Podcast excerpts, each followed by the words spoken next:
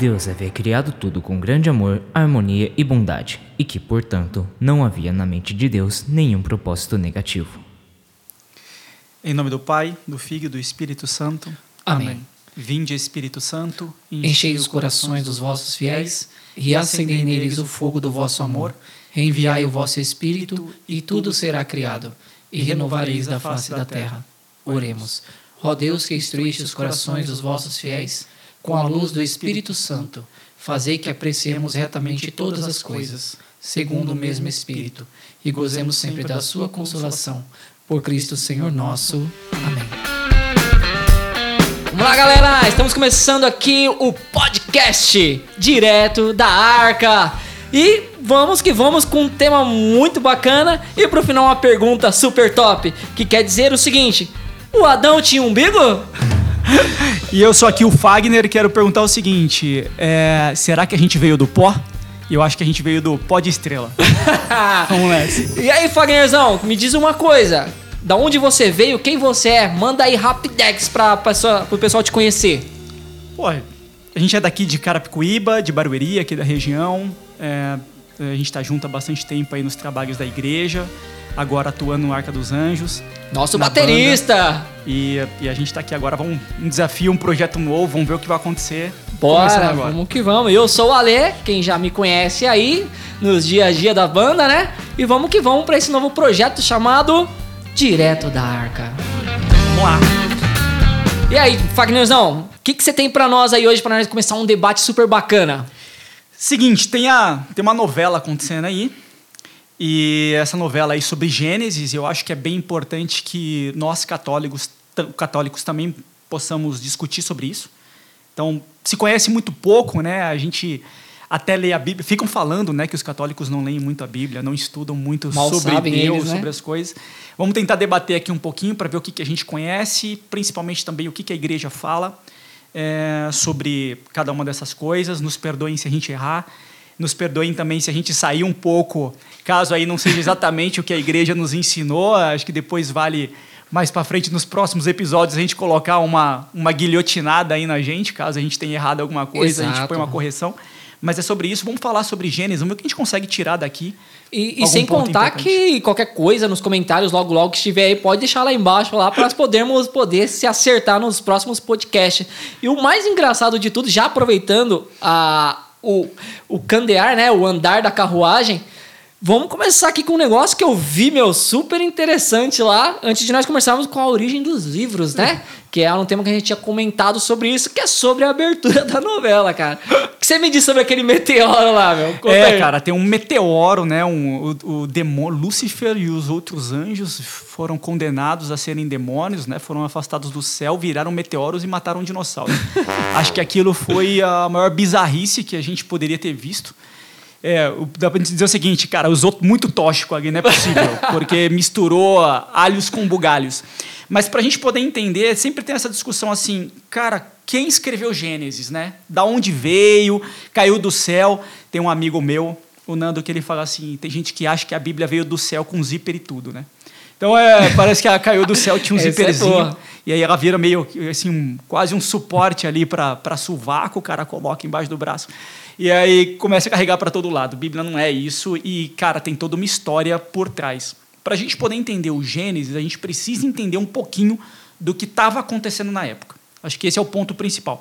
Toda vez que a gente for estudar a Bíblia, toda vez, na verdade não é só a Bíblia, qualquer livro de história, você precisa entender o que estava acontecendo na época.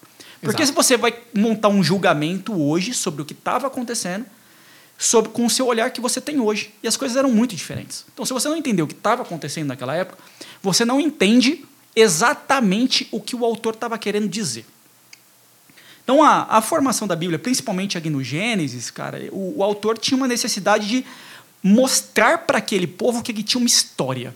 E por que, que esse povo tinha uma necessidade de saber a sua história. Aí a gente precisa voltar bastante no tempo. Bastante. cara. E- Tem que voltar bastante. Ale. Inclusive, inclusive na- acredito que tem uma pergunta que vai cair bem legal para esse momento, né? Você colocou aqui sobre a origem dos livros, que vem de acordo com isso. E me mandaram uma pergunta durante esses dias que eu coloquei lá no meu status, né? Sobre que nós vamos falar sobre Gênesis. E vem a seguinte pergunta. Deixa eu só achar aqui. Aqui.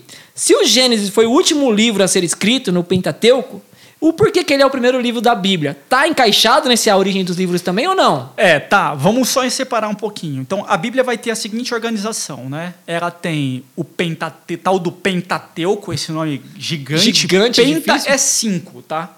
Então, são os cinco primeiros livros da Bíblia. Ah, Lá nós vamos ter Gênesis, nós vamos ter Êxodo, nós vamos ter Levítico, Números e Deuteronômio. Então, esses são os cinco livros que compõem a Bíblia, que também está no livro sagrado dos judeus. Ali é a Torá ou a lei. Então, esses são os cinco primeiros livros. Primeiro Certo. se achava que quem tinha escrito esses livros era Moisés. Ah, tempo para escrever ele teve, né? Ele ficou 40 anos no deserto. Tá bom, o cara não ficou sentado, né?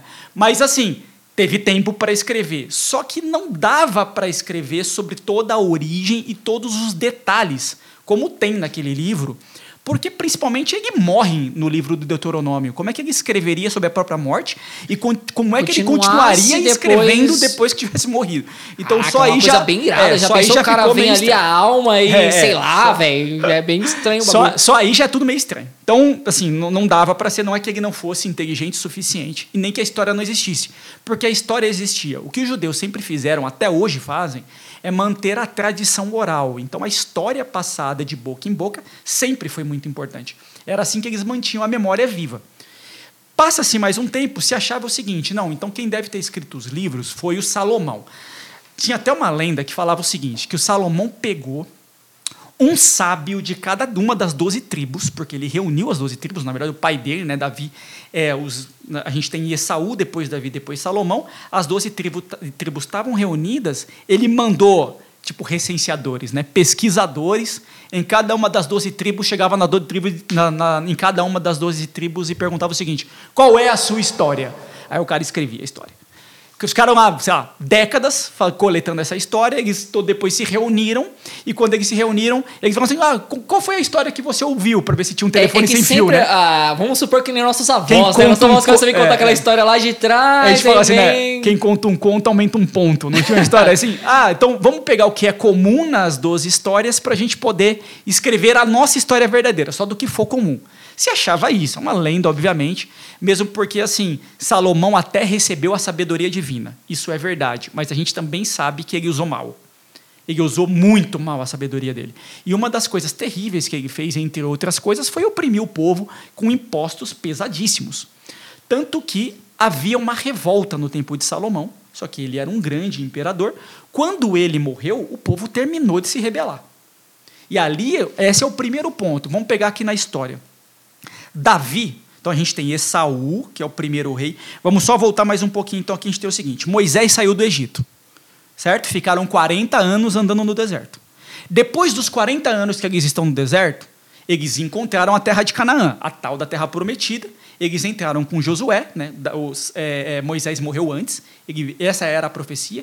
Ele viu a terra e, morreu. Aproveitando, reza a lenda mesmo que realmente, é, realmente Moisés não entraria lá na, Não, na ele- Terra isso está Prometida? escrito. Tá escrito tá lá escrito que ele no não livro de ia. Sim, sim, sim. É, ele desconfiou de Deus, desconfiou do plano de Deus e assim esse foi o castigo para ele. Você não vai entrar na Terra Prometida. Então ele vê a Terra Prometida, a Terra de Canaã e ele morre. E aí o povo entra, entrou com Josué, eles entraram na terra de Canaã. Ok, o povo está organizado na terra de Canaã, se espalharam nas 12 tribos, tá lá desse jeito. Só que começava a acontecer, eles tomavam ataques constantes dos inimigos. Porque a tal da terra prometida que corria leite e mel, tinha gente morando, né? Com certeza. É isso que eu sempre me perguntei. É, esse, tinha alguma coisa esse é um pedaço, é. é é Eles um passaram 40 anos, Você mas ficou gente 40 lá já. anos procurando a tal da Terra Prometida, né? Só que quando eles encontraram a Terra Prometida, Tinha já gente lá. já tinha gente lá. E aí, imagina, chega pra esse povo e fala assim: não, essa terra aqui é minha também. Aí o cara fala, peraí, irmão, já tô aqui, cara. Não, não, mas sabe, Deus. É o cara, que Deus, cara. Eh, Deus me prometeu essa terra aqui, prometeu terra nenhuma. O couro comeu, a gente sabe de muitas guerras que aconteceram, todas elas estão relatadas no livro, relatadas na Bíblia como um todo.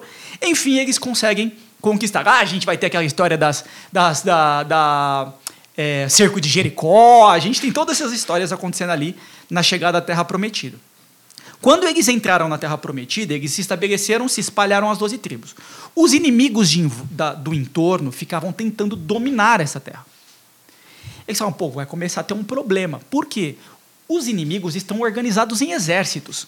E esses exércitos são liderados por uma figura chamada rei. Existe um rei. E peraí, a gente não tem rei aqui. A gente tem uns caras chamados juízes. Sim, cara, inclusive está lá no livro de juízes.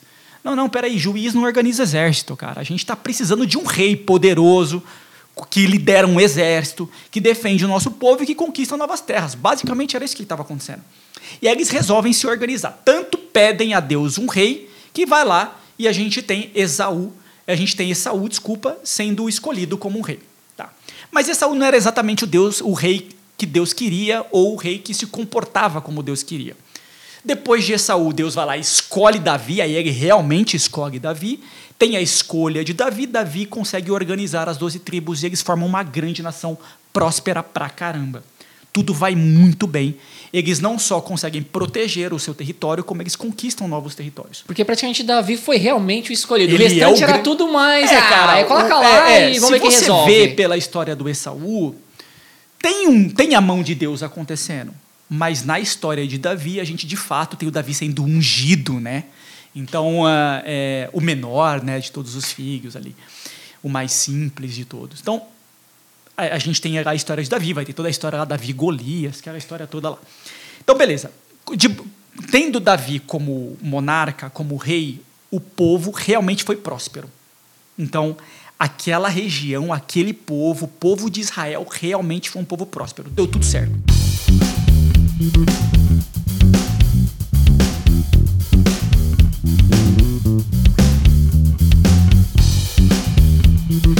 Davi morre e deixa o seu filho no lugar que foi Salomão. Salomão pede a sabedoria a Deus. E Deus fala: você poderia ter pedido de tudo e você pediu a sabedoria. Que coisa espetacular. Por conta disso, você vai ser o homem mais sábio que existiu. Só que Salomão usou a sabedoria de uma forma muito errada. errada. Muito errada. Então, quem, quer, quem quiser ver, vai lá, leia nos livros primeiro e segundo reis, vocês vão encontrar toda a história de Salomão lá, mas ele usou de uma forma completamente errada. Aplicou muito, é, um, fez muita coisa errada com os seus próprios súditos, entre elas a questão de opressão baseada em imposto mesmo. Então, ele colocou um imposto pesadíssimo em cima da, da nação, a nação se rebelou, depois, assim que ele morre, seu filho fica no lugar que é o Roboão, e o povo fala: Eu não aceito mais. E o Roboão fala uma coisa, que é o seguinte, cara. Eu vou fazer pior que meu pai. Eu vou oprimir ainda mais. Aí O povo fala, ah, é? Você vai oprimir ainda Vai mais? mesmo? Então vem Vai cá. oprimir coisa nenhuma. A gente vai terminar de se rebelar. E é justamente nesse momento que eles, que eles começam a se rebelar que a gente tem o Jeroboão. Jeroboão era um outro cara. Aí a gente precisa pregar o seguinte: você tem as 12 tribos estão lá reunidas. O pedaço do norte reunia 10 tribos. Esse pedaço do norte foi o pedaço que se rebelou. E se rebelou escolhendo Jeroboão como rei. Jeroboão tem nada a ver com a família de Davi, tem nada a ver com a dinastia de Davi, tá?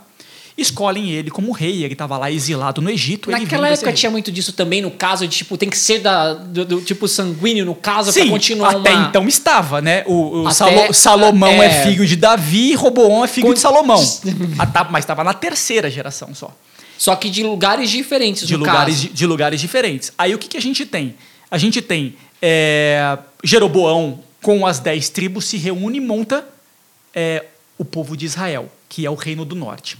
E depois a gente tem o reino do sul, que ficou só com duas tribos. Só que no reino do sul foi onde ficou Jerusalém. E a gente tem o reino do sul que passou a se chamar Judá, que inclusive era o nome de uma das duas tribos do sul. Ali eles se separaram. Vai ter muita história na Bíblia contando sobre o, tanto o reino de Israel quanto o reino de Judá, Judá. o reino do norte quanto o reino do sul. O fato é o seguinte: ali o, o reino do norte faz tudo errado. Muitos dos profetas, muitos, vão chegar para alertar os reis do reino do norte, os reis de Israel, que eles estavam no caminho completamente errado. Não à toa, ali por volta do ano do ano é, 700, por exemplo, a gente tem esse reino do norte sendo dominado pelos assírios. Então, eles são dominados pelos assírios, um pedaço desse povo é levado como escravo para o exílio, né? Eles vão ser escravos lá na Síria. Depois, o reino do sul, que tá, o reino do sul seguiu a dinastia, tá? Ele, ele seguiu o modelo de sangue. Teve até um, teve um rei que tomou o poder na força, mas no geral ele seguiu é, a dinastia dos, dos reis, um, é, de forma hereditária, tá? pai e filho e tudo certo. Mas ainda assim, ali por, por, por volta do ano por volta do ano 500, a gente tem a queda do Reino do Sul pelos babilônicos. Então, Babil- a Babilônia vai, invade o Reino do Sul e também toma. Aí a gente tem toda a história com Nabucodonosor. Toma o povo do Reino do Sul e leva como escravo para a Babilônia. Lá na Babilônia, o que, que aconteceu? Depois a própria Babilônia também domina a Síria e ele reúne todo o povo hebreu como escravo lá na Babilônia. Eles ficam como escravos. Pensa o seguinte, cara. Em 700, ma- ali, né, 722, um pedaço do povo virou escravo. Depois, em 587, um outro pedaço do povo virou escravo. Na cabeça deles, já de uma geração passando pra- passando para outra, eles já não tinham mais identidade. Então tinha um problema em relação à identidade, que é assim, cara, é, nossa vida inteira a gente vai continuar sendo escravo. A vida inteira. Pai, filho, neto, todo mundo escravo. A gente não tem, a gente não vai sair daqui nunca. E é justamente na hora que os sábios se reúnem e começam a dizer: não, nós temos uma história, que é essa história que até então era oral, passada de pai para filho. Por isso que se assume que grande parte dos livros foram escritos nos períodos que eles estavam no exílio, escravos. Vamos dizer que eles tinham tempo. Começaram a escrever a própria história e começam a escrever justamente os cinco primeiros E, livros. e como que seria isso no caso, escrever a história? Se eles, Escrever. são, se eles são uns escravos, não teria que estar trabalhando, fazendo Cara, alguma coisa é muito louca, sei lá, diferente. o bagulho é Não, meio... é, é- Eu imagino assim, Escravos né? no- naquela época- É. Escravos naquela época funcionavam de uma forma muito diferente Vou do ficar que o dia gente... todo de boa? Não, é, funcionava de uma forma muito diferente como a gente conhecia escravos no Brasil. Né? Os escravos aqui no Brasil, com os negros, com os índios, é, trabalhos forçados, né? péssima alimentação. A gente tem que entender que esse povo que foi levado como escravo lá naquela época, tanto pe- com- pelo- pelos assírios como pela Babilônia, é, praticamente só levaram os sábios, né? Eles levaram a elite. Ou seja, E precisavam deles para poder. Ó, preciso de É, você com cara. algumas dicas, um exemplo, algo desse estilo. Ó, me dá uma dica, uma. Hoje a gente pede orientações. Era isso no caso naquela Cara, época? pensa que é o seguinte: o que, que, o, o que, que a Síria e a Babilônia fez? Eles levaram o que tinha de mais inteligente. Tipo um conselheiro, um conselheiro, né? As melhores, vamos dizer que levaram as melhores cabeças. O povo mais informado, o povo que tinha, entre aspas, mais estudo. Ah. E deixaram o povão. Se fosse nessa época nossa, Ah, nós não estaríamos lá, então, né? A, a ralé ficou lá, entendeu? A ralé ficou lá, tanto, tanto, é, tanto em Israel quanto em Judá. A ralé ficou lá. Eles levaram, de fato, os espertos, os inteligentes, os sábios. Foi, esse- foram esse, povo, foi esse povo que eles levaram. Então a galera que estava lá era letrada, conhecia a sua história. Então eles passaram a escrever assim, a gente supõe-se, né, que eles tenham imaginado o seguinte, a gente começa a escrever a nossa história ou a nossa própria tradição oral vai se perder. E eles começam a escrever, e escrevem justamente os cinco primeiros livros chamados Lei, entre que é a Torá ou Lei. Entre eles o Gênesis. E o que, que o Gênesis vai fazer, né? Ele precisa contar a história. Ah, tá, cara, mas a gente veio da onde? E aí a gente percebe que o autor do Gênesis ali, ele lança mão de um- alguns artifícios. Primeiro de tudo, para gente, para explicarmos para as pessoas que Deus nos ama e que nós não seremos escravos para sempre e que há algo muito maior reservado para a gente, ele contou que, na verdade, Deus criou você desde o início. Tinha que ser desde o início, não poderia ser um Deus te escolheu só pelo caminho. Lá em Isaías a gente vai ver que eu te conheço cada fio do seu cabelo muito antes de você, nascer. Então, esse muito antes de você nascer tem que ser desde a criação. Então, ele já começa relatando que este Deus é um Deus que te criou. E ele te escolheu. Ele te criou e ele te escolheu. E todo o mundo, todas as coisas que tem no mundo foram criadas para você. Então, essa é uma primeira coisa que ele vai relatar no livro, como tudo foi criado. Ele precisa, outra coisa é o seguinte: a gente fica vendo, né, quando o pessoal vai falar com os jovens, povo mais maduro, tipo eu, assim, cheio de cabelo branco, vai falar com um jovem a E gente, graças a Deus, porque eu já tô careca. a gente fica usando um monte de termos, né? Termos da juventude, quer, né? né? Não, tem que falar com o É, jovem. não, Tô tem falando que com o jovem, o jovem é meio doidão. É, cara, vou pegar uns termos do funk, É. umas coisas que as pessoas falam aí pra ver se ele me entende. Você me entende, é bem E, isso mesmo. Isso é com todo meio de comunicação, que a escrita não é diferente. Então ele precisava escrever de um jeito que o povo compreendesse. Só que esse povo era daquela época. Hoje tá Exatamente. muito difícil Cara, esse a gente tá falando de- Será que nós nós, conseguimos é, colocar uma coisa mais é, explicativa para que a pessoa que está no nos ouvindo entender mais rápido? Será que a gente consegue fazer isso agora com essa galera? Ah, consegue, cara, mas pense o seguinte: ali eles estão há 2.500 anos É, atrás. então. Há 2.500 anos. É 500 anos antes de Cristo. E sem contar também, Fagner, que no decorrer dos anos, quantas vezes não foi escrita a Bíblia? Quantas. É, Sim, sim. Mas, mas o problema deles, assim, naquele Ah. momento ela não estava escrita. Então eles iam começar, começar a a escrever. escrever. Que técnica que a gente vai usar para escrever para que as pessoas tenham a atenção e também compreendam? Eles lançaram mão de um tipo de literatura que se usava muito na época. Então, por exemplo, se você pegar é, Gilgamesh, procura no Google aí, Gilgamesh, você vai ver a história do dilúvio lá. Estamos falando de uma história politeísta, entendeu? Você vai encontrar isso lá. Se você pegar, por exemplo, numa Elish, você vai ver a criação do mundo muito parecida com a criação que está no Gênesis. Você vai ver ela acontecendo na, numa Elish. Então coloque no Google e numa Elish, coloque no Google a epopeia de Gilgamesh e você vai perceber que muitas coisas que estão escritas no Gênesis estão nesses livros. Claro, esses livros tratam de vários deuses, né? Politeísta.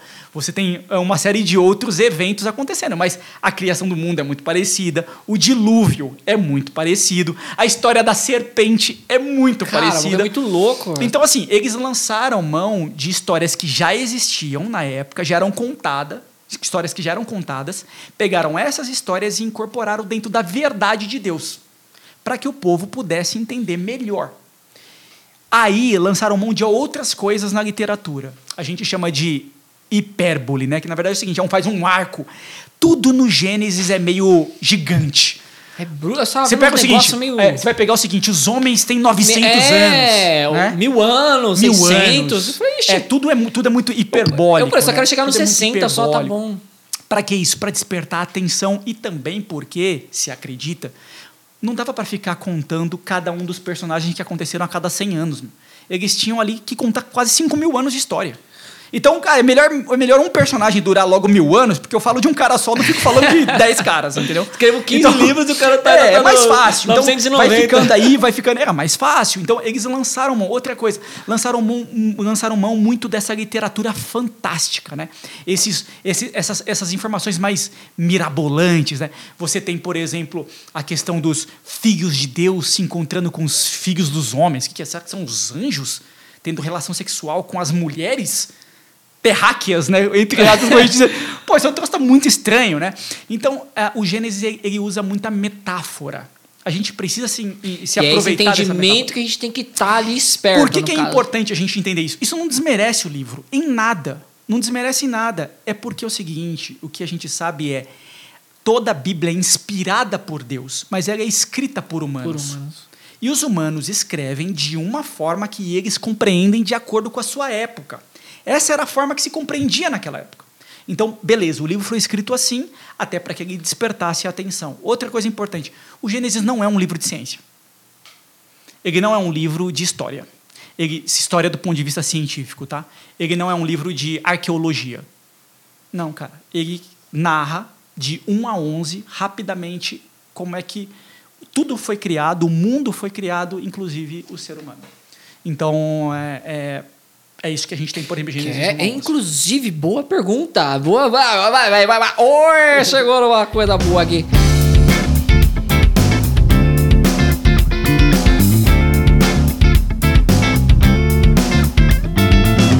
Então, Tem uma pessoa que me perguntou aqui também, e até nós comentamos antes de começar o podcast, sobre a respeito do barro. Me conta um pouco sobre essa história do barro aí, sobre. ah, Tá escrito realmente que Jesus. É, Jesus, ó. Que Deus é, soprou e o homem foi feito. É, qual- como que. que, você me diz a respeito disso? Que são perguntas de, de nossos parceiros aí que estão no, no Instagram e rodando o dia a dia aí com a gente. Cara, se você for ver, Ale, você pe- pega, peguem a Bíblia. Pegando a minha aqui, por exemplo, eu estou usando a Bíblia Sagrada de Ave Maria, né, Tá. a edição de estudos. Você vai ver praticamente dois tipos de criação do mundo, de criação dos homens, né? Você vai ver duas. Vamos pegar aqui. É, se a gente pe- se pegarmos aqui no, deixa eu ver. Tá. Nós pegarmos no capítulo 1, no versículo 26, a gente Certo. vai pegar aqui o seguinte. Então Deus disse: Façamos o homem à nossa imagem e semelhança, que ele reine sobre os peixes do mar, sobre as aves do céu, sobre os animais domésticos e sobre toda a terra, e sobre todos os répteis que se arrastam sobre a terra. Deus criou o homem à sua imagem e semelhança. Criou a imagem de Deus. Criou homem e mulher. Deus os abençoou. Frutificai, disse ele, e multiplicai-vos. Enchei a terra e submetei-a. Dominai sobre os peixes do mar, sobre as aves do céu e sobre todos os animais que se arrastam sobre a terra. Deus disse: Eis que eu vos dou toda a erva que dá semente sobre a terra, e todas as árvores frutíferas que contêm em si as mes a sua semente, para que vos sirvam de alimento, e a todos os animais da terra, a todas as aves do céu, a tudo que se arrasta sobre a terra, em que haja sopro de vida, eu dou toda a erva verde por alimento. E assim se fez. Deus contemplou toda a sua obra e viu que tudo era muito bom. Sobreveio a tarde e depois amanhã foi o sexto dia. Quando a gente entra no capítulo 2, então aqui ele já criou o homem, certo? No capítulo Sim, 1. já tá criado. Olha o que acontece no capítulo 2. Uma transformação de muitas Não, ele coisas. cria de novo o homem. Esses são, assim, um dos muitos problemas que se você tenta seguir o Gênesis de uma forma literal, Se acaba se perdendo no meio da história. Eu acabei de né? ler a acaba- criação do homem no capítulo 1 e agora eu vou para o capítulo 2 e acontece isso aqui. Ó. Assim foram concluídos o céu, a terra e todo o seu exército. Tendo Deus terminado no sétimo dia a obra que tinha feito, descansou do seu trabalho. Ele abençoou o sétimo dia e o consagrou, porque nesse dia descansou de toda a obra da criação. Tal é a história da criação do céu e da terra. Aí vem. No tempo em que o Senhor Deus fez o céu e a terra, não existia ainda sobre a terra nenhum arbusto nos campos e nenhuma erva havia ainda brotado nos campos.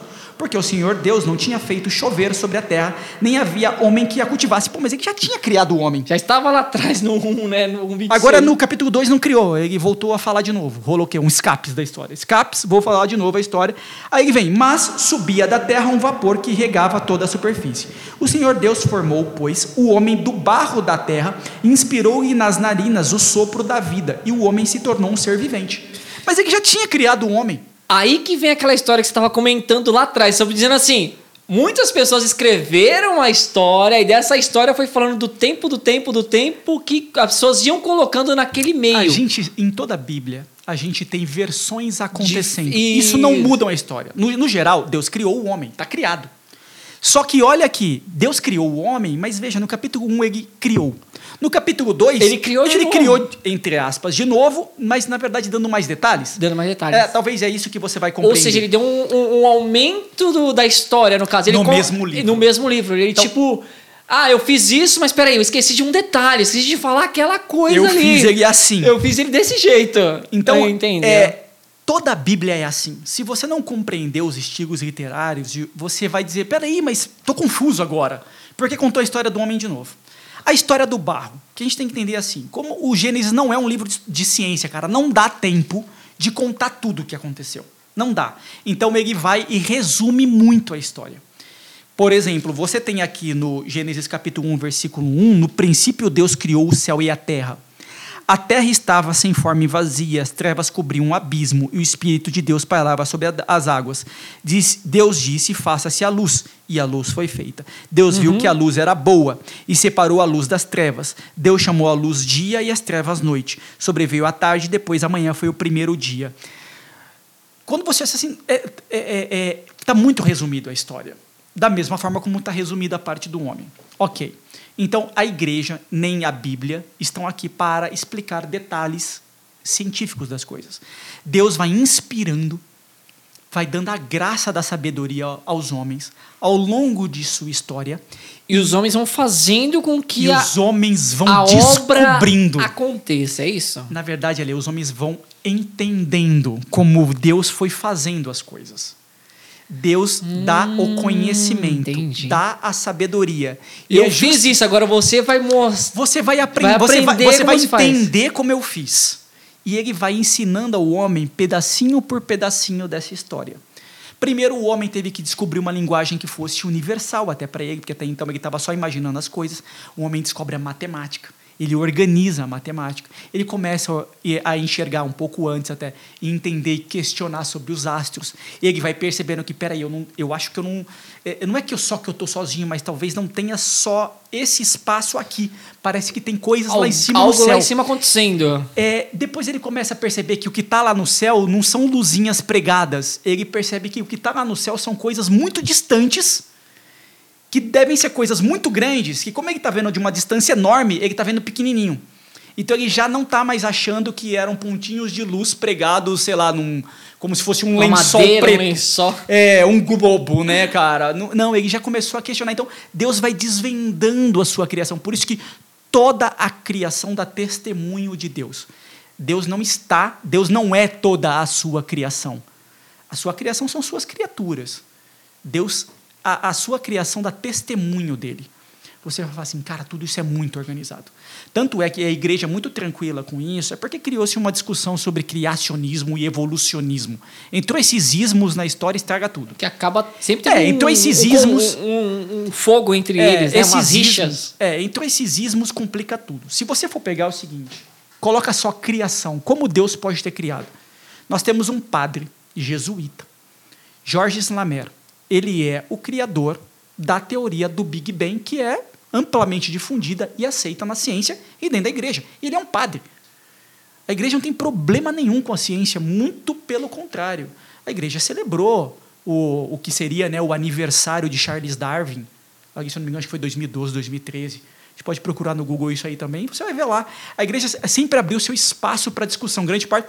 Cara, a igreja criou universidades. As universidades foram criadas pela igreja. O conhecimento só chegou até nós como ele está hoje e sobreviveu a mil, literalmente 1.500 anos de uma briga gigantesca na época da Idade Média, porque haviam igrejas, portões e muros e o conhecimento estava protegido. Então a igreja não tem nenhum problema com a ciência. O que, que esse padre, o Jorge, o Georges Lamer, é, pensou? A teoria é mais ou menos assim, tá? Vou tentar simplificar, porque obviamente não cabe a gente entrar em todos os detalhes. Pensa que você tem um espaço muito, muito pequeno, mas muitas vezes, muitas vezes menor que um fio de cabelo. Tenta imaginar isso. Agora pensa tudo que você consegue enxergar e o que você não consegue enxergar dentro desse mesmo espacinho. A gente está aqui no tempo de Covid, né? Evite aglomerações. Naquele momento, tudo que nós tínhamos era uma aglomeração. Uma aglomeração de exatamente todo o universo concentrado num espaço que é muitas vezes menor que um fio de cabelo. O que exatamente acontecia ali, a ciência não sabe muito bem, tanto é que ela chama de singularidade. Ela não consegue dizer exatamente o que estava acontecendo ali. O que ela sabe é, havia muita coisa concentrada sem matéria, era só energia, pura energia, vamos dizer assim, como se fosse um monte de gás acumulado, e aquilo se expandiu. Aí que você vê, mas se expandiu porque, cara, por que foi? Por que Entendeu? isso se expandiu? É aí que vem o ponto, por isso que se chama singularidade. O ponto é, se usava o termo bang, né, Big Bang, porque explodiu, se achava que ela tinha explodido.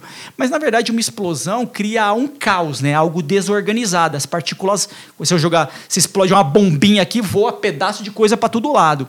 Não, o que aconteceu ali não foi um pedaço de coisa para todo lado, foi um pedaço muito, é uma expansão, é tudo muito organizado todas as que, tudo que estava concentrado começou a se expandir, ele começou a se espalhar de uma forma muito organizada.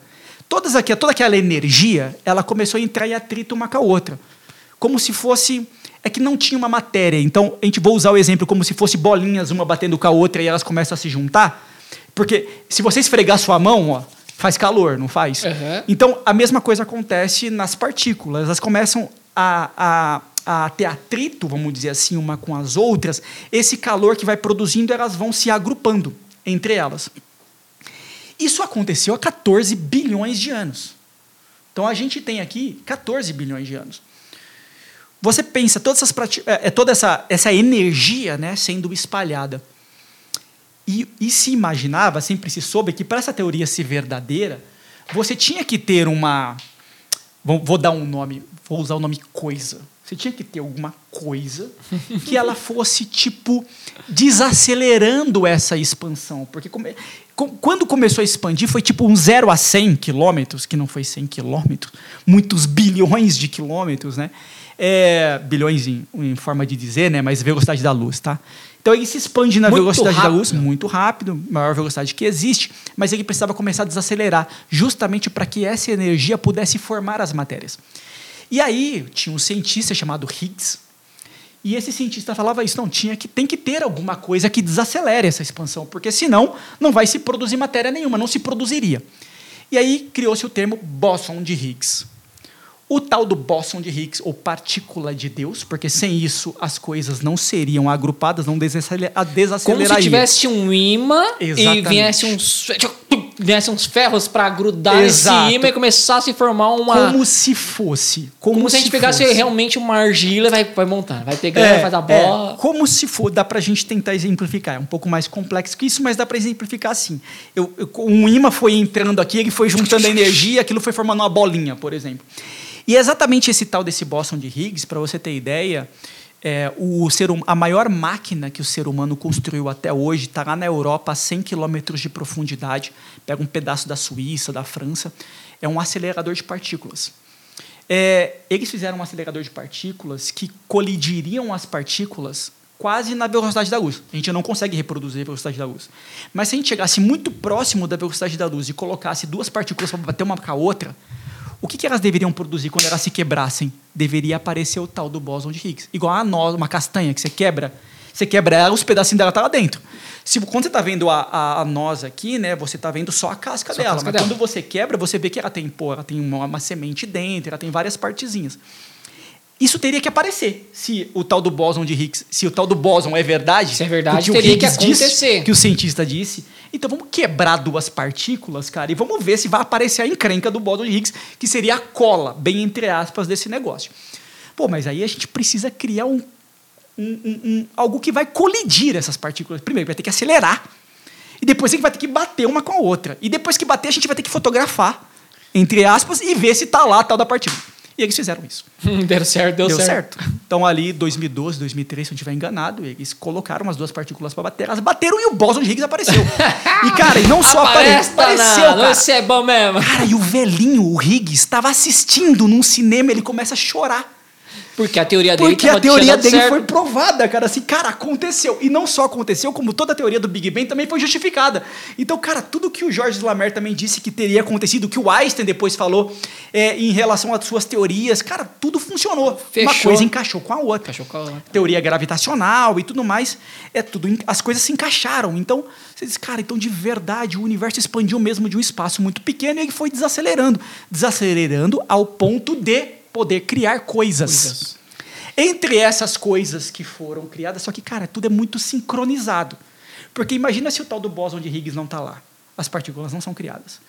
Imagina se você não tem os elementos corretos para formar as partículas. Não seria criado. Os planetas também. não são criados. Os sistemas solares não seriam criados. E você tem um outro fenômeno. Porque... Ou seja, tudo que está acima de nós, no caso, no espaço que a gente conhece, o famoso espaço, foi tudo por causa disso? Seria Inclusive no caso, a gente. Nós, porque nós estamos nós estamos aqui no espaço. Nós, nós somos pedacinho é, dessa coisa. Por isso, é que nós somos poeira de estrela. Poeira de então, estrela. assim, é, tudo veio. Porque, cara, nós somos formados dos átomos. Esses mesmos átomos que vieram dessas mesmas partículas lá desde o começo do Big Bang.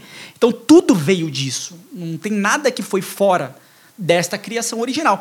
Então você vê que tudo vai sendo organizado, você percebe as estrelas sendo organizadas. O que, que difere uma estrela de um planeta? É que a estrela gera um calor, o planeta não gera calor nenhum, ele absorve um calor externo. E aí você vê todos os sistemas solares se organizando, inclusive o nosso. Se forma a Via Láctea, nasce um, aparece um, uma estrela se organiza, a gente chama ela de Sol, os planetas começam a se organizar em volta dela, entre eles um planeteco chamado Terra. Terra. Que se ele tivesse um pouquinho para frente, ele seria torrado, se ele tivesse um pouquinho para trás, ele seria um bloco de gelo. Então ele está exatamente no ponto exato, no local certo. Ele tem uma camada, uma blindagem chamada ozônio, que nos protege dos raios que vêm do Sol, porque senão a gente também seria torrado aqui dentro. Não seria um calor tremendo, mas aquele raio ultravioleta nos mataria. Mataria toda, toda a forma de vida, praticamente, da Terra. O nosso planeta é posicionado exatamente no local correto, no momento certo. E a partir dali, aquelas partículas, porque imagina, o nosso planeta foi criado e as partículas foram entrando no nosso planeta. E são justamente essas partículas que vão entrando que a gente sabe que depois os primeiros seres vão se formando a partir E no dali. caso, Fagner, nesse formato agora do, da teoria do Big Bang, tudo mais, aconteceu, as partículas se juntaram tal. Nesse caso que já Deus habitando no, na, na Terra, já existia, né? Que aqui diz, né? No princípio, Deus criou. Cara- ele já, a Terra já estava ali, só não tinha o restante das coisas, é isso no caso? Ou tá meio ainda. Primeira Vamos coisa- chegar nessa, nessa parte. Vamos chegar, mas pense o seguinte: no princípio Deus criou. Ele está no princípio. Desde lá de Ele está no princípio. Ele está antes do tempo. Então ele criou todas as coisas. Então ele está em todo. Já era, tá Tudo ali. isso foi de qualquer forma, orga- foi ele. Tudo isso foi organizado por uma mente muito inteligente. Foi organizado por ele. Quando essas partículas caem aqui no nosso planeta, e caem também em outros planetas, mas caem no nosso planeta, elas começam a se organizar e começam a se agrupar e vão virando formas de vida. E começam lá atrás, com amebas, entendeu? Forma- que é uma forma que não gera energia, por exemplo.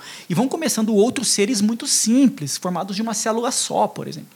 Para a gente não entrar, não se alongar muito aqui na biologia, dá um fast forward, né? Acelera esse tempo aqui. O que a gente percebe que vai acontecendo dali para frente, as formas vão ficando mais, as formas de vida vão ficando mais complexas Mais complexo. mais complexas. Em algum momento, que a nossa arqueologia vai ditar ali por até tão a, a, 300 e 150 mil anos, vai ficar mais ou menos por ali. Em algum momento, alguma forma primata, porque os seres foram evoluindo sim, é, alguma forma primata dá uma origem a um ser que começa a ter uma inteligência diferente. E é justamente essa inteligência diferente que vai fazer com que o que o Darwin fala, né? Você tem uma seleção natural. Aquele que consegue se adaptar melhor no seu meio, ele vive, enquanto o outro morre. Esse que vive se reproduz, o outro que morreu não se reproduz. É. Então, os, entre aspas, os mais adaptados, para a gente não falar mais inteligentes, os mais adaptados, eles vão é, procriando. Procriando. E um- algum primata, a partir dele sai alguma, é, é, algum- alguma espécie de humanoide, né? alguma coisa muito parecida com os seres humanos. Que tem vários grupos ali que os, que os arqueólogos vão colocar em cima E disso. isso, no caso, que a história do. que Você falou agora, os arqueólogos trazem para nós. Sim. Mas o, como nós estamos falando do caso do Gênesis aqui, o que, que a É, gente cara, seguiria isso agora é pra- nessa. ah, pra nessa gente chegar te- no é, barro, porque você pega o seguinte, ó, em algum momento. Tem- tem- tem olha, loucura, olha agora ficou meio aconteceu. louco agora Não, essa- cara, essa porque olha o que Paranauê aí, aconteceu. a gente juntou, pensa aqui, toda aquela poeira de estrela também entrou no nosso planeta, que virou Nossa. uma gosma, aquela gosma se misturou com o barro, do barro as coisas, entre aspas, foram sendo feitas, Sei né? lá o que foi porque as feito ali, partículas estão todas lá, entre elas um, um primata que vai evoluindo vem dois braços humanoides, que a gente sabe, numa linha mais humana, né, que a gente sabe hoje, tanto os neandertais como os homo sapiens. Em algum momento da história, os neandertais não sobrevivem, tem outros grupos também, é, é, de tipos humanos, mas esses foram os que duraram mais tempo, vamos dizer assim. A gente tem os, os homo sapiens, que somos nós, e nós ficamos. Em algum momento. Agora, cara, não dá pra dizer que nós não viemos do barro, concorda? É. Que não dá pra dizer que o barro não veio de algum grupamento de partículas, De que não dá pra dizer que o barro não veio de pó de estrela, que não dá pra dizer que a gente não veio daquele fio de cabelo lá atrás apertadinho. É, cara, tudo veio disso. Aqui não dá pra contar tudo isso dentro do Gênesis. Exatamente. E outra coisa, o ser humano não sabia disso nessa época e nem tinha maturidade científica para entender isso. Lembra que Deus, ele também é, é o professor perfeito. Ele, ele tem pedagogia, ele vai ensinando as coisas na linha do tempo. É aquilo que você falou, ele fez, daqui a pouco o humano, no caso, né, Sim. foi aprendendo ainda mais com aquele Quando o humano estava pronto, o que, que a gente consegue compreender? Quando o humano estava pronto para compreender Deus. Porque, cara, a gente também precisa ter uma, uma capacidade cerebral para compreender Deus. A gente tem que entender uma coisa, um fenômeno impressionante. Todas as civilizações humanas tinham um senso de divindade. Todas. Os nórdicos, os africanos, os do Oriente, os do Ocidente, os ilhados, o todo todo grupamente chegava o cara idolatrava uma pedra, idolatrava o sol, idolatrava o fogo. Ele tinha um senso de divindade, ele tinha uma noção de que alguma coisa criou ele e alguma coisa rege a vida dele. Só que ele não sabia exatamente o que era. Mas ele tinha essa sensação, estava lá. Então, quando o ser humano, por dom de Deus, chega nesta maturidade, Aí a interpretação, a gente pode dizer o seguinte: foi nessa hora que Deus disse: você está pronto para receber uma alma. E ele vai uh, sopra a alma em você. E você é o único ser que tem alma. Os outros animais não têm alma. Então você recebe essa alma. E a alma vai ser o quê? Vai dizer assim. Né? Rapaz né? do céu, doutores... agora o couro vai comer quem escutou até aqui. Que animal não tem alma, meu Deus do céu. O, o, vai nos comentários lá que vai bombar, gente. O que, a gente tem, o que a gente tem aqui é o seguinte, cara.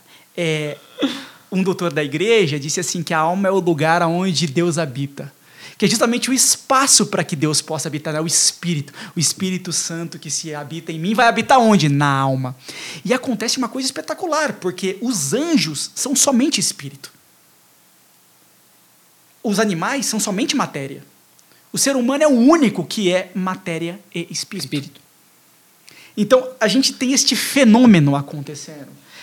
Claro que você, quando você olha para isso, você fala assim, cara, Deus parece que ordenou tudo até aqui. Sim, ele conduziu até esse momento e agora ele soprou a alma em você. Não dá para dizer que você não veio do barro, você veio do barro. Só que de uma forma mais rápida de eu dizer, em vez de eu falar que você veio lá, o bóson de Higgs, não sei o que, eu digo que eu te formei um bonequinho soprando no teu nariz. Mas no final das contas, eu formei um bonequinho soprando no nariz. Só que só demorou tipo uns 14 bilhões de anos. mais ou menos Foi rapidinho, isso. né? Foi... Mas aconteceu. Então, dá pra gente dizer Tanto que é que antes de nós começarmos, né, nosso parceiro Luciano até comentou. É, pra nós é 14 bilhões de anos, pra Deus foi tipo. Vou dar um espirro aqui e já, já nasce, né? Não, e, e, e, aí, quando, se a gente pega, por exemplo, se você vai para a criação, só o próprio é, Gênesis capítulo 1, versículo 1 e 2, ele já dá muito pano para manga. Porque se você pega o, o Santo Agostinho ensaia no livro dele Confissões, depois que ele termina de se confessar Nossa, para eu li esse povo, livro, hein? depois Nossa. que ele termina de se confessar para o povo, num pedaço. Uma pequena do... parte, né? É, cara, ele vai gastar mais ou menos umas 100 páginas só tentando explicar Gênesis 1 e 2. E nós estamos falando de um cara que começou a falar isso há 1700 anos. Não à toa é um doutor da igreja. Numa inteligência muito fora do padrão. Aí a gente percebe como Deus vai inspirando a ciência no homem. Porque Santo Agostinho conseguia compreender, e ele vai o livro inteiro pedindo a iluminação de Deus, a iluminação, a graça para que ele compreenda esses mistérios. Porque a gente, que nem a gente falou da questão dos anjos, né, e voltando lá para a questão do, do Gênesis, lá da, da novela do Gênesis, que os anjos são somente espírito. Os anjos também foram criados aqui, exatamente dentro desse período. No tempo de Deus, um tempo diferente. Mas os anjos também são criaturas. Os anjos não estavam com Deus desde o princípio. Eles também são criaturas. Ou seja, Vamos lá, eu de novo.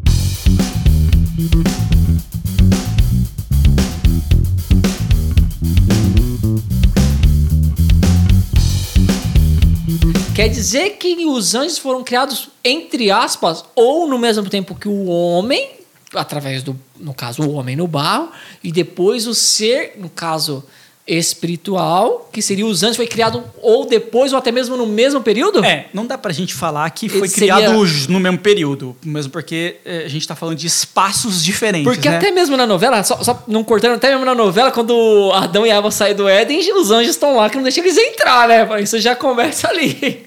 Então isso quer dizer que já mostra que já vieram antes. Já... É, não, se a gente for prestar atenção em relação a isso, o, o, os demônios são anjos. A serpente, a gente assume pela tradição e tudo mais, não está explícito no Gênesis. Mas se assume por indícios que tem na Bíblia e tudo mais, que a serpente é o Satanás.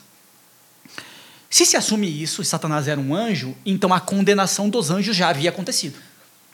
Já então, existiam de... vários, então, na, na Terra? É, a caso. condenação deles já aconteceu. E a gente sabe que um terço dos anjos foi varrido. Então, isso está lá no Apocalipse. Um terço dos anjos caíram.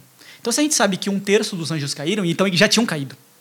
Então, a condenação dos anjos, neste momento que Eva é, é seduzida, entre aspas, assim, né, é induzida a, a cometer o pecado, o anjo já tinha virado demônio. Então a condenação, esse o evento, os anjos já haviam sido criados, eles já haviam entre aspas vivido e já haviam sido e o juízo final deles já tinha acontecido. E eles já estavam tanto a serviço do homem quanto para a condenação do homem. Já estavam nas duas coisas. Então, esse é um fenômeno que a gente precisa entender. Agora, Ale. Tira uma grande dúvida agora. Vamos ver se nós vamos conseguir tirar essa dúvida. No meio de tanto animais criados, por que justo a serpente, que está dizendo aqui, no, no 3, a culpa original, está dizendo aqui, a serpente era o animal astuto de todos os animais do campo que o Senhor Deus tinha formado. Ela disse à mulher: É verdade que Deus vos proibiu de comer o fruto de toda árvore do jardim? A mulher respondeu-lhe: Podemos comer do fruto das árvores do jardim, mas do fruto da árvore que está no meio do jardim, Deus disse: Vós não comereis dele, nem o tocareis para que não morrais. Já que nessa já tínhamos praticamente todos os animais ali presentes, por que justamente uma serpente que foi escolhida no caso pelo demônio? Se eu não tiver enganado, depois a gente precisa corrigir isso, mas eu acho que é, Leviatã é uma serpente da época dos livros. Eu acho que é do Inuma Elish. É, então, esse usar a serpente como sinônimo do mal já era algo que as, o, o, povo já usava. A gente tem que entender o seguinte: vamos lá. Ó, Abraão era da terra de Ur. Ele era politeísta acreditava em vários deuses. E esses povos que acreditam em vários deuses também têm um senso de uma divindade boa e uma divindade má. Se eu não estiver enganado, é no Inuma Elish a gente tem o Leviatã, que é um sinônimo de mal, e ele é uma serpente. Então, por que, que o Gênesis usa a serpente, um animal serpente? Justamente porque a, a, a, literatura da época já usava a serpente como um sinônimo de um personagem mau. É por isso que, é, por isso que a serpente está lá. Hum. Não foi uma serpente. É. Não, a gente não sabe. É, pra falar a verdade, é que tá uma serpente, mas. É, na verdade, a gente não sabe é, se foi uma serpente ou não. Quem sabe é que o autor usou a, a mesma técnica que se usava na época. Retratar um mal através de uma serpente. Já, aqui é na hora, que a gente já pesquisa, o Google hoje nos ajuda.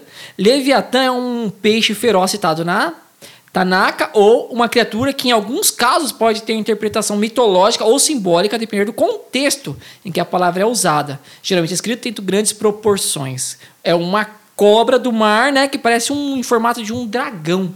Sim, é um, é um monstro é, Então acho que era esse o medo deles naquela então, época. sempre se usava, sempre se usou a questão do, do da serpente como sinônimo de algo ruim, ruim. algo mal. Ah. É isso a gente tem que é por isso que é por isso que o autor usou serpente também, tá? É, mas não quer dizer que o demônio entrou no corpo de uma serpente e saiu lá igual uma serpente. não é assim. Isso é, é, é, até infantil demais, você pensar e, e, é muito estranho a cobra chegar e falar assim, mas por que, que você não pode... É, aquela fruta ali é, verdade, assim. você não pode o comer. O que a gente tem que entender, na verdade, o que acontece, né? A gente... Por que a cobra, né? Porque a cobra é sorrateira. Você não percebe ela passando. Ela é silenciosa. Ela é traiçoeira. Lembro que o povo antigo falava o seguinte: é, a cobra pega sempre o último da fila que estiver passando na trilha. Ela nunca pega o primeiro, ela pega o último. Então, por quê? Porque o último, porque todo mundo já passou. Então ela consegue atacar e não ser atacada. Então a cobra é um ser traiçoeiro, é um ser extremamente inteligente, extremamente inteligente e é um ser mortífero. Muitas cobras são mortíferas. A picada da cobra mata. Tem então, um, e tem cobra que come pessoas. Tem uma coisa então... que agora que você, nós comentamos no, no decorrer do nosso podcast, que é o seguinte. Comentamos o seguinte, que o homem foi... Tá ali e tal. Quando o homem começou a ter o conhecimento, Deus foi lá e soprou... O espírito, a alma nele. a alma nele e o espírito nele. Nesse caso, a, não sei se eu vou me corrigir se eu estiver errado. A mulher já tinha sido criada naquele momento. Claro. Nesse momento, então, já que o homem e a mulher já tinham conhecimento de Os alguma coisa... Os seres humanos já estavam se reproduzindo. Isso, exatamente. Será que naquele momento a mulher fala assim, poxa, mano, que nem nós, a gente tem uns pensamentos hoje meio tipo, putz, mano, o cachorro tá falando comigo, um exemplo? Ah. Será que ela não imaginou que a cobra estaria falando com ela naquele momento para comer daquela fruta a qual nós humanos, quando fala não pode fazer, a gente fica curioso e faz? O, o Ale, o que a gente tem que entender é o seguinte: cobra, fruta, tudo isso é metáfora. Isso, é, não, acho que a mente as coisas da... não foram, não, as coisas não aconteceram assim. O que a gente tem que entender é assim: quando Lúcifer desafia Deus e se afasta de Deus, o desafio não é ele pôr uma espada na goela de Deus. é o desafio intelectual. Ele, ele, ele, desafia Deus falando, entre aspas, né? É, querendo ser Deus. Ele desafia dessa forma. E Deus, por amor, dá o livre-arbítrio. O que a gente tem com Adão e Eva fazendo é um desafio a Deus.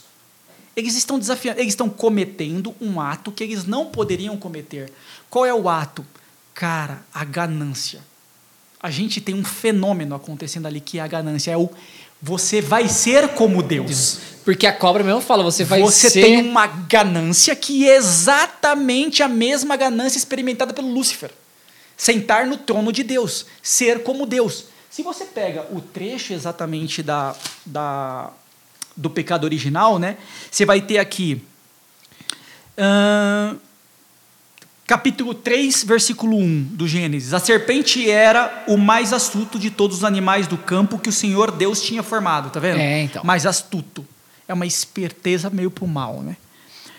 Ela disse à mulher: É verdade que Deus vos proibiu comer do fruto de toda a árvore do jardim? A mulher respondeu-lhe: Podemos comer do fruto das árvores do jardim, mas do fruto da árvore que está no meio do jardim, Deus disse: Vós não comereis dele, nem o tocareis, para que não morrais. Aí a cobra oh, não, tornou a serpente: Vós não morrereis. Ah, mas Deus bem sabe que no dia em que dele comerdes, vossos olhos se abrirão e serei como, como deuses, deuses, conhecedores do bem e do mal. Isso aqui despertou a ganância. Vamos Exato. entender o, o racional do pecado. Deus não cria o mal. Deus dá o livre arbítrio. Começou praticamente nessas Deus palavras. Deu aos anjos primeiro e também depois deu aos homens algo muito bom e muito especial: o poder de escolher. Ele deu isso aos anjos também. O poder de escolher. Santo Agostinho vai dizer que a bondade você só consegue ser bom se você estiver perto da fonte que jorra a bondade. Porque o ser humano sempre tende ao mal. Não à toa Paulo vai dizer: por que, que o mal que eu não quero eu. Por que, que o bem que eu quero eu não faço e o mal que eu não quero persegue meus passos? Paulo vai fazer essa reflexão. E Santo Agostinho vai dizer: o ser humano tende ao mal. E por que, que a gente tende ao mal? A gente tende ao mal desde o pecado original. Desde o pecado original. E por que, que a gente apegou isso no pecado original? Os anjos já veio de, de lá de cima. Tiveram o poder de escolher estar na fonte da bondade ou não. Eles andavam, caminhavam com Deus, foram criados 100% seres espirituais. Viam, não dá para dizer exatamente Deus face a face, mas estavam sempre com Deus. Eles tinham um dom dado por Deus que era o dom da escolha, poder escolher. E é justamente essa questão de poder escolher que começou a nascer nos anjos eu tenho até um livro, depois é, vou lembrar o nome dele, a gente coloca depois aqui no, no, no, na descrição do podcast. É, que ele vai dizer o seguinte, exatamente o seguinte: foi crescendo nos anjos uma, uma, uma como se fosse uma vontade, uma expectativa de ser como Deus isso foi sendo alimentado neles. Como assim? É tipo, eles, o cara criou tudo, velho. Eles foram pensando, ele. entre eles, como eles tinham poder de escolher estar com uhum. Deus ou não, eles começaram a cogitar o que seria não estar com Deus. E quando ele começa a cogitar isso, ele começou muito provavelmente, aqui colocando muitas aspas, ele começa a imaginar o seguinte: tá, mas se ele não existisse, e se eu, peraí, mas eu, Lúcifer, sou o anjo da luz, eu sou um querubim, eu sou o mais bela entre todos os anjos. A gente sabe, por São Tomás de Aquino, que existe classes de anjos. E a gente sabe que o Lúcifer estava na classe mais elevada. Então ele estava, vamos dizer assim, entre os mais poderosos. Ele disse, pô, eu poderia muito bem Sim. ser o meu Uau. líder ou ser o líder de outros anjos. E ele começa a falar com outros anjos. É tudo intelectual. Tipo, o que, que você acha aí de... E ele começa ao longo deste tempo angélico, que a gente não precisa, a gente não sabe exatamente como é que é, ele começa a ir convencendo outros anjos e eles começam a se rebelar. É nesse momento que Deus diz para eles: não façam isso. Oh, e eles entram no pecado. O couro vai comer, meu, para. Quando eles entram no pecado, Deus é 100% bom. Ele não muda de estado. Isso quer dizer que tá, tudo que está perto dele não pode ser ruim. A maldade, como uma sujeira, começa a aparecer, eles imediatamente começam a se distanciar de Deus. Em algum momento, que a gente não sabe exatamente qual, Deus Fala, percebe, chega. Deus percebe que não há como voltar. Eles se distanciaram tanto em sua ganância que eles não conseguem mais conviver junto com Deus, esquecendo aquela ganância. Porque Deus não vai apagar as coisas da sua memória. Deus não te manipula em nada. Deus te inspira, mas ele não te manipula. A mesma coisa aconteceu com os anjos. Ele não manipulou os anjos. O que, que aconteceu com os anjos? Eles foram se distanciando e um belo dia Deus falou: acabou para vocês. E fechou a porta. Aconteceu um, juízo final. Os que ficaram para dentro agora verão Deus, passaram a ver Deus face a face. E por que, que a gente sabe que eles veem Deus face a face? Porque Paulo disse lá atrás: veremos Deus, Deus face, face a a face. Então, os anjos que ficaram no céu, que ficaram com Deus, veem Deus agora face a face. Então, se eles estão próximos da bondade, 100% na bondade, eles só conseguem amar. E os que se afastaram da bondade só conseguem não amar. Vamos amar. Então eles só conseguem odiar. Então eles só odeiam. E uma das, um dos grandes ódios, manifestações de ódio que eles têm é a ganância. Entre elas, a inveja. E qual é a inveja? A inveja de você me condenou. Você me condenou. Você, Deus, me condenou. Então, aí é o ponto que a gente tem. Você está condenado. O que, que os anjos assistiram? Peraí, mas nós não somos o ápice da criação. Cara, rolou um Big Bang, partícula, Tem blá um blá, coisa primata, não sei o quê. Não, não, tudo isso aqui aconteceu e o anjo olhou e falou: opa, peraí, eu não sou o centro da criação. Tudo, na verdade, até eu fui criado para esse cara aí, Aí, cara. chamado Adão e essa mulher chamada Eva. Não. Cara, a inveja dele deve ter ido no limite. Ele falou: nem a pau, eu não vou deixar isso acontecer. Eu não vou. Assim, ofendeu demais. Porque ele até percebeu que, além de tudo, ele não era o centro da criação. Ele percebeu que o centro da criação era o ser humano.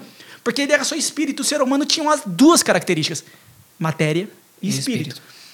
Ele se enfureceu. E aí ele fez o que ele sabe fazer melhor. Maldade. Te induziu, ele te induziu à maldade. Tem um santo. Ele não falou, você vai comer ali. Tem né? um santo que ele falou o seguinte, que existe um roteiro para o pecado. O primeiro roteiro do funciona assim. É, primeiro aparece uma ideia. Lembra que o ser humano tende ao mal. Ou essa ideia veio de você, ou o Veio mal soprou em você. Então essa ideia aparece. O segundo es- estágio dessa ideia é quando você imagina cenários. Lembra quando os anjos imaginaram como seria sentar no trono de Deus? É mais ou menos assim que acontece. Você começa a imaginar: e se eu fizesse aquilo? E se eu cometesse esse pecado? Você só imagina. Aí depois, quando você está imaginando, vem um negócio chamado deleite, que é o lado bom daquilo que você vai fazer. A sensação boa. Você diz, pois é, meu, se eu, eu poderia trair a minha namorada, e se eu traísse ia ser tão legal. Vem um deleite, você não enxerga nada de ruim. Por quê? Que tem alguém conduzindo aqui no seu ouvido só as coisas, entre aspas, boas, as sensações boas. Vem o deleite. Até aqui você ainda não pecou, vamos dizer assim. Agora é a hora que você toma a ação. A ação é a hora que você começa a planejar o pecado. Pronto, agora começou. Que é quando Jesus vai dizer o seguinte: só de você olhar você já pecou, porque todo esse evento aconteceu numa fração de segundo e você, inclusive, já planejou. e agora você vai para a execução do pecado.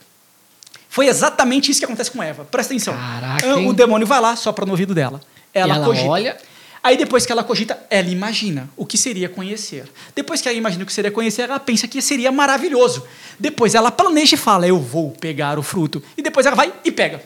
Então aí, cara, você percebe exatamente Ai, isso cara, acontecendo. foi e tudo por que, que calculado. Deus, e Deus não sabia? Sabia. E por que, que ele permitiu? Porque ele ama. Ele não manipula. Ele ama. Deixou com que tudo acontecesse. Não, ele deixou que se escolhesse. Se escolhesse. Boa. O poder do amor está em deixar que se escolha. Ele deixou o homem e a mulher escolher. É claro que ele sabia o que estava acontecendo. Deus sabe todas as coisas. Ele está fora do tempo. Ele enxerga tudo. Então, não é que ele, ele introduziu o mal.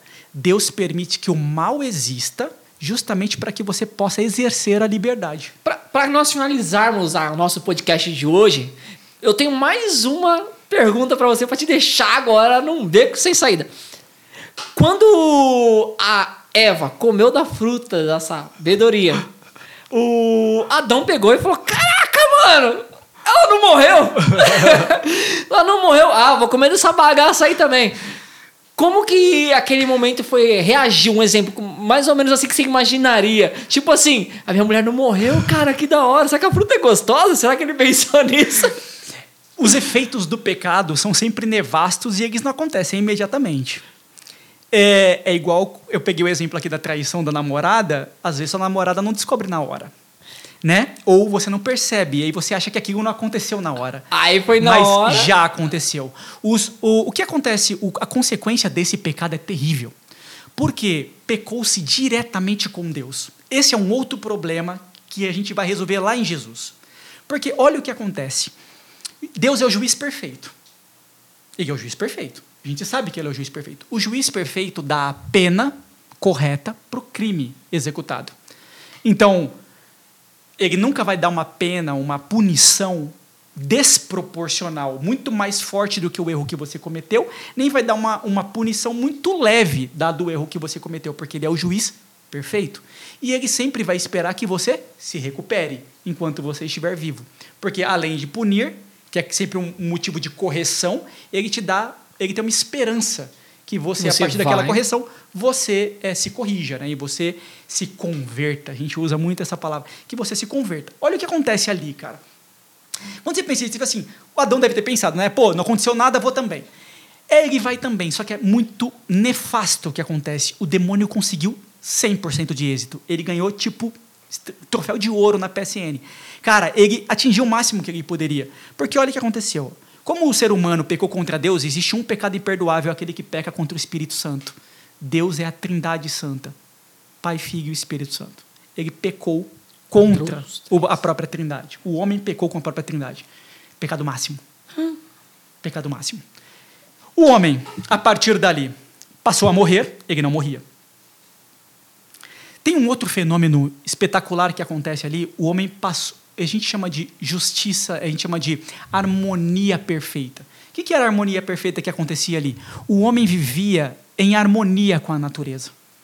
Ele nem explorava demais, nem de menos. Os animais não comiam ele e ele também não necessariamente precisaria é, comer ou sacrificar mais animais do que se precisasse. Porque tudo era feito para ele. Obviamente que ele se alimentava de animais, mas existia uma harmonia. Essa harmonia foi quebrada.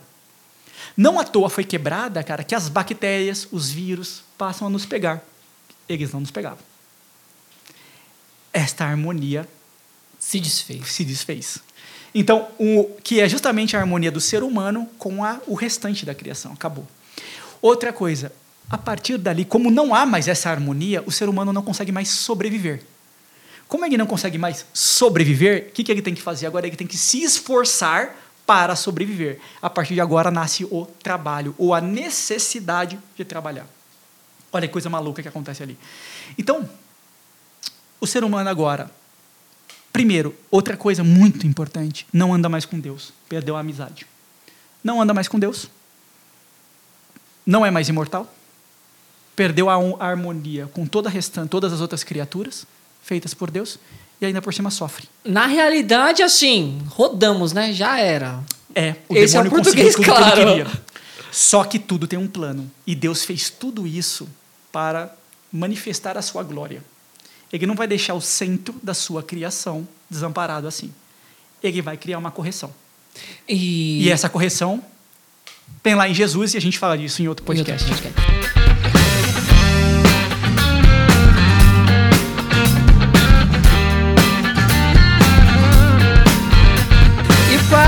Encerrarmos nosso podcast de hoje, perguntas rápidas de nossos telespectadores. Rapidinho, tio Fagner. Vamos lá. Tio Fagner. Eu tô acostumado Pensou? a falar tio Fagner, né, meu? Todo Fagner. mundo agora chama de tio Fagner. Vamos lá. Quem era Deus?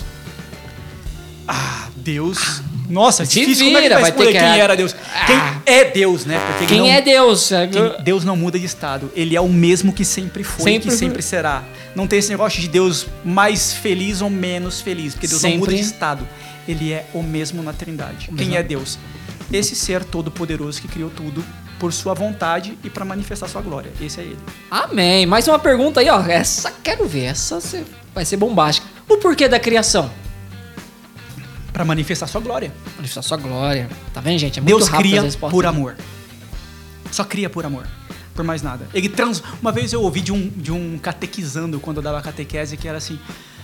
Tio Fagner, né? Tio Fa- Dá pra gente falar então que tudo foi criado como se Deus transbordasse de amor e a gente veio nesse líquido de amor que foi transbordado? É, dá pra dizer mais ou menos isso. E é isso aí, galera. Para encerrarmos esse podcast de hoje, muito obrigado. Agradecemos a todos pelo carinho que nos ouviu até aqui. E vamos E vamos. o, e o umbigo de Adão fica pra E o- próxima, a gente fala depois. falar agora. E o Adão, tinha um umbigo? Fica pra depois essa aí. Grande Fica abraço. pra gente. depois. Obrigado, galera. Até a próxima. Falou.